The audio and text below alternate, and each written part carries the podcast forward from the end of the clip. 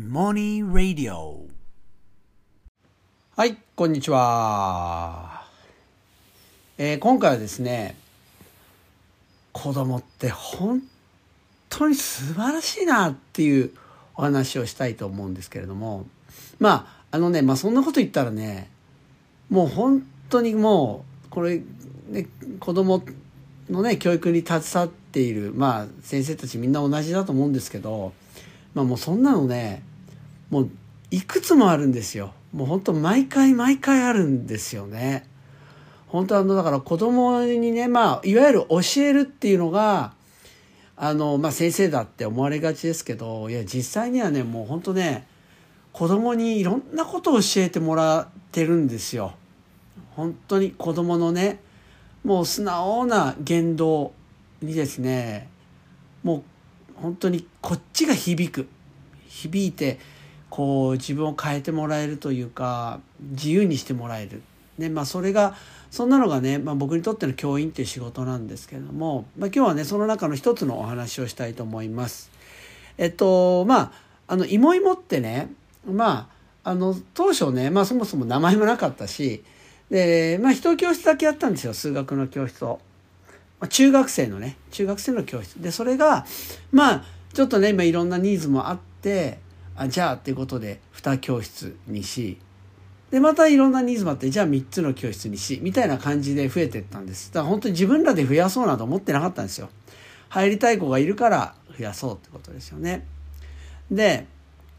あのそれがねあのある時にですねあの単発単発の講座っていうのやったんですよ。夏休みだったかな。そうあやってでそれで小学生の、あの対象の教室もやったんですね。でたくさんの小学生が、まあ、来てくれたんですよね。であのその中のあの一人の子なんですけどあの女の子ですね。で、まあ、そもそもねその子ねあのなんか4年生以上だったかな。4年生以上って言ってたのにえっ、と4年生じゃなかった。3年生かなんかだったんですよ。そうだから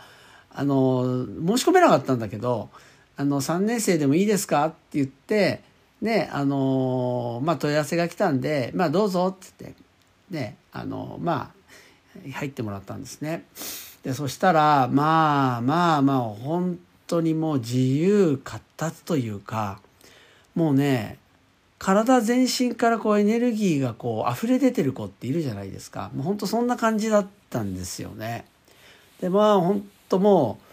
2日間やりましたけどまあまあ終始笑顔というかも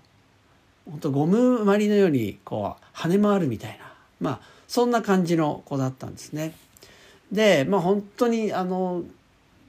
なんかこう楽しんであのいたんですけどもだけどあのなんかねいろいろ聞いてみるとあのご両親に聞いてみるとねあの学校じゃねあのすごい静かにしてるらしいんですよやっぱ怒られちゃって。ね、やっぱ自由なこと怒られちゃうじゃないですか。ね、そうだから静かにしてるってえー、そうなんだみたいな。で実はその時にそのいわゆるね単発まあ2日間のね小学生対象の講座に来てくれた子どもたちの中にそういう子たくさんいたんですよ。そう学校行ってない子もいたしでえこんなに生き生きしてんのにあのそれなのに学校ではそんな静かなんだみたいな、まあ、ちょっと驚いてね。まああるあるなんですけど今から振り返るとね。そうそれで「いやこれさ」って中学生じゃだけじゃなくてもこれ小学生の教室もね作ってあげた方がいいんじゃないかなって。でつまり、ね、あの夏休みにあそこに来てくれた子たちがね本当に今今小学生があれば小学生があればってそう言ってたから、ね、もうじゃんだったらもう作ろうよって。って言って初めて小学校の対象の教室を作ったんですね。でまあ本当にね、まあ、この講座作ったらすごくまあもうあのやっぱりもう生き生きとねまあもうこっちが見ててももうなんか幸せな気持ちになるぐらいもう笑顔ニコニコでねあの通ってくれたんですけどあのねある時ねあのなんか刺繍みたいな感じですよ。つまりあの裁縫で絵を描くわかります？だから絵を描くだけで、まあ、中の刺繍っていうふうに中をこう埋めるじゃないですか。でそこはしないで裁縫で絵を描くみたいなことをやったんですね。でまあみんなにそのね布と、まあ、糸と針ですかね渡してたんですけどまあその女の子、まあ、その女の子もその小学校の教室に入ってきてですけどがなんかね何しようかなみたいに言った。らバッとね教室の隅にねバラが生けてあったんですよ。そしたらねパッて言って。バラをじーっと見てもうほんとじーっと見て。じーっと見て「うん」っつって。それで裁縫を始めたんですよでこれ下絵描くかと思ったら描かないんですよもういきなり裁縫でしかもなんかバラを見ながらじゃないんですよバラをじーっと本当ね23分見てたんじゃないかなじーっと。で「よし!」って言ってもういきなりもう裁縫バラをの絵をねもう赤い糸を使ってってやり始めたんですよ。まずそれびっくりすげえと思って。で僕だったらほら間違えたくないからこう下絵描いたりあれ見ながらやったりするけど違うもう頭の中にやってたらもうやり始める。してねで下絵がないからやっぱり変な風になるんですよ全然。うん、やっぱりちょっとずれちゃうじゃないですか。だらずれたなとかって思ったら全然気にしない。全然気にしないでそのまま続ける。全然やり直さないんですよ。ねほら糸をもう一回抜いてこう戻してとかしない。でね結局どうしたかっつったらねその彼女はバラを描きながらだんだんバラじゃなくなるじゃないですか。そしたら、ああ、バラじゃなくなっちゃったじゃなくて、そこからイメージする絵を描いて、出来上がったもの全然違うものできました。でも大満足なんですよ。いや、僕それ見てすごいなって。あの要するに、ね、その子って常に今からスタートなんですよ。常にスタート。常に今にいる。だから、例えばさっきまではバラの絵を描くつもりでも、もう今、今いる時点でバラじゃなかったら、じゃあ何描こうかななんですよ。バラって決めたからバラに執着するわけじゃない。だ常に彼女がいるのは今っていうこの時なんですよ。だから本当ね、今を生きるってね、よく僕も使っちゃうし、ね、まあよく言うんだけど僕ねその時見て今を生きるってこういうことだよなってそうでこれをまあ学校でやったらそれは怒られるよなってだからある意味学校でもすっごく怒られた結果静かにしているっていうのはやっぱり今を生きてたら怒られちゃうから。だってある意味学校って計画の中つまりね時間軸スケジュールの中で動いているからそうじゃないと迷惑ってなっちゃうから。だからねやっぱり時間軸の中で指示通りにきちんとやるってことを求められる。だからそうじゃなかったら怒られちゃうからある意味今を生きないようにしてる。だからそのねたくさんの学校では実は静かにしてるんですっていう子っていうのは今を生きないようにしてるとも言えるのかなって思いましたねでも本当その子ね本当今を生きるってこういうことなんだなっていうのをあの本当にある意味本当初めてなんか自分の中でなんか分かったあような瞬間でしたねとにかく本当感動しました。ね、だからあの本当ね子供を見てねいろいろ教えられるってね可愛いなとかもそんなんじゃないんですよ。そんなんじゃなくてね本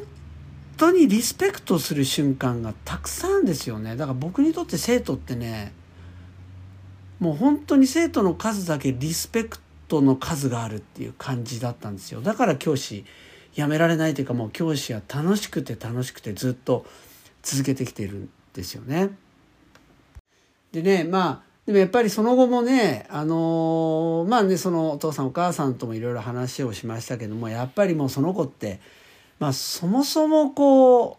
う何て言うのかなもう人と感覚が違う多分見えてるものも違うし感覚も違うから何て言うのかな大人からすると本当に危なっかしくてねもう不安になっちゃう場面たくさんあると思うんですよね。でその不安ってねその子その子自身がなんかこうに問題を感じるっていうよりもやっぱりどうしても何て言うのかなねこう親になると周りの目って気にしなきゃいけなくなるじゃないですか迷惑かけちゃいけないとかねそういうの。でそういう目で見るともうとにかく心配な子だっていうことですよね。それはそうですよだって自分の感覚っていうのを持ってそれでパッて動けちゃう子だから。ねだから人に迷惑かけないかみたいな、まあ、それですごくこう心配されてたんだけどね。あのある時にそのお母さんからねあのメッセージを頂いてね。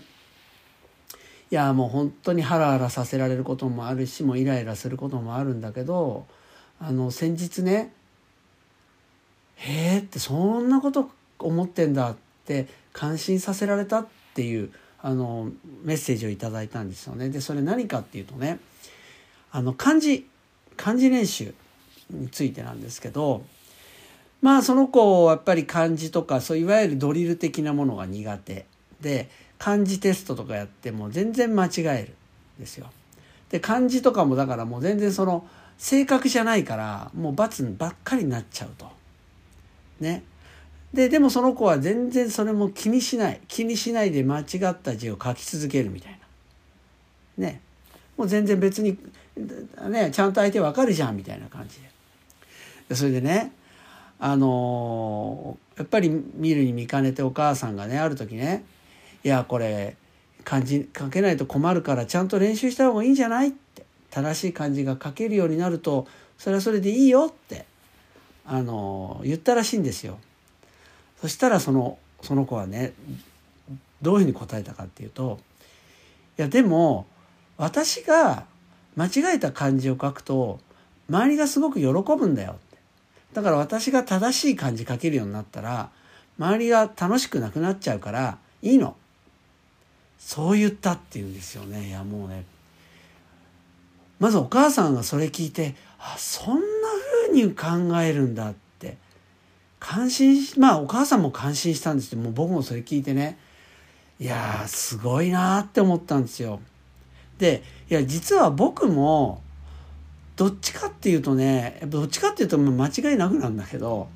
僕も相手を周りをびっくりさせるとか笑わせるとかまさにだからプルッとさせるっていうのがもう僕のねもう大元にあるなんていうかなんていうかこここうものなんですよね。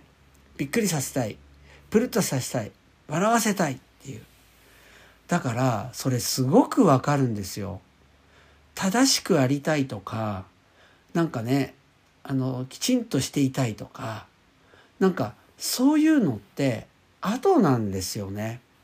そう大きくなるにつれてなんか身につくものあるいは身についちゃうものって言い方もできるのかな。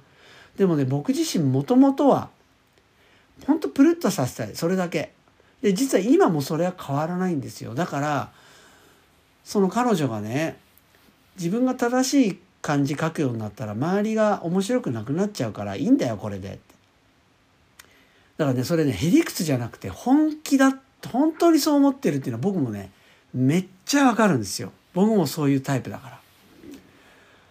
はあってすごいなあって。こんなちっちゃくてね大人から見たら危なっかしい、ね、あるいは無邪気で可愛いみたいな、ね、感じなんだけど。いやいやいやこんなちっちゃくて無邪気な中にもねあこんな視点を持って生きてるんだ。って